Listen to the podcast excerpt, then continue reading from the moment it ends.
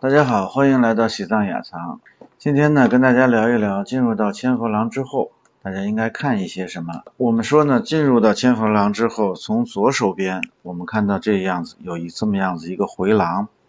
在这个回廊的往北走的三分之二处，我们看以这个六十度的仰角啊，我们往墙上找，在这个大概的这个部位，这个是在一个佛的脑袋旁边能够看到。有一个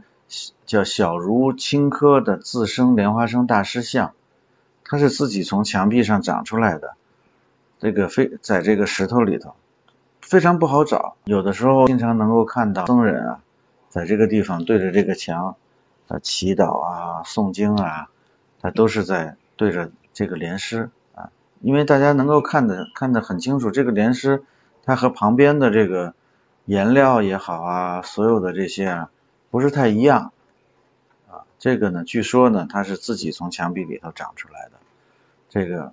然后我们顺时针转到北边的时候呢，可以看到，有的时候它会被一个黄色的罩子罩住，有的时候这个罩子会拿开啊，一个巨大的法座。这个法座是在这个历代的达赖喇嘛在主持传召法会的时候呢，他们会坐在这个地方，因为啊，藏历的每年藏历元月的十五号晚上呢。会举行这个十五祭祀，这个在这个地方举行十五祭祀，祭祀的这个祭品呢就是酥油花。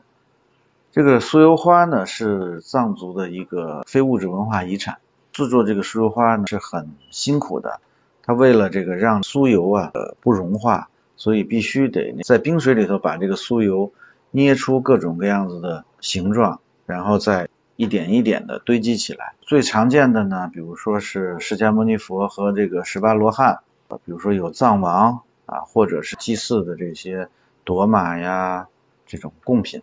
在这个法座的左边和转经道上的度母殿的右侧呢，就这个位置呢，有一个巨大的立柱。这个柱子上呢，因为好多人就这么走过去了，他们看不见。按照这个转经的路线往前走的时候。就是在这个位置上面会有，大家看就是，嗯，大概是腰部吧，我是一米七高啊，就大概在腰部左右，嗯，留意看能看见那个这样子一个深陷的洞，这个呢，传说是以前的这个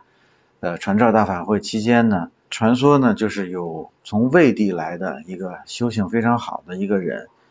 啊，他呢就是跟济公一样，所以呢。大家给他取一个外号叫魏疯子，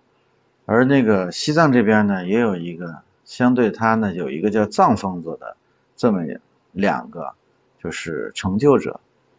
他们在这个期间，就是在这个传教法会期间呢，除了诵经啊，然后这个还有比试这个各种技艺，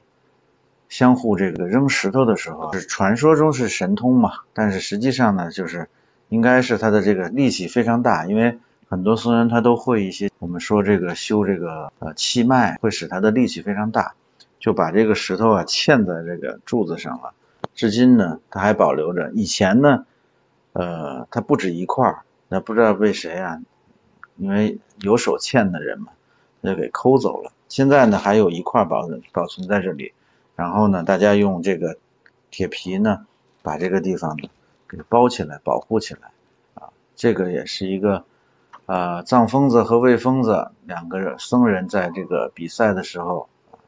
这个显现出的一个神迹。那今天呢，就跟大家把这个千佛廊的这个西侧的和北侧的啊一些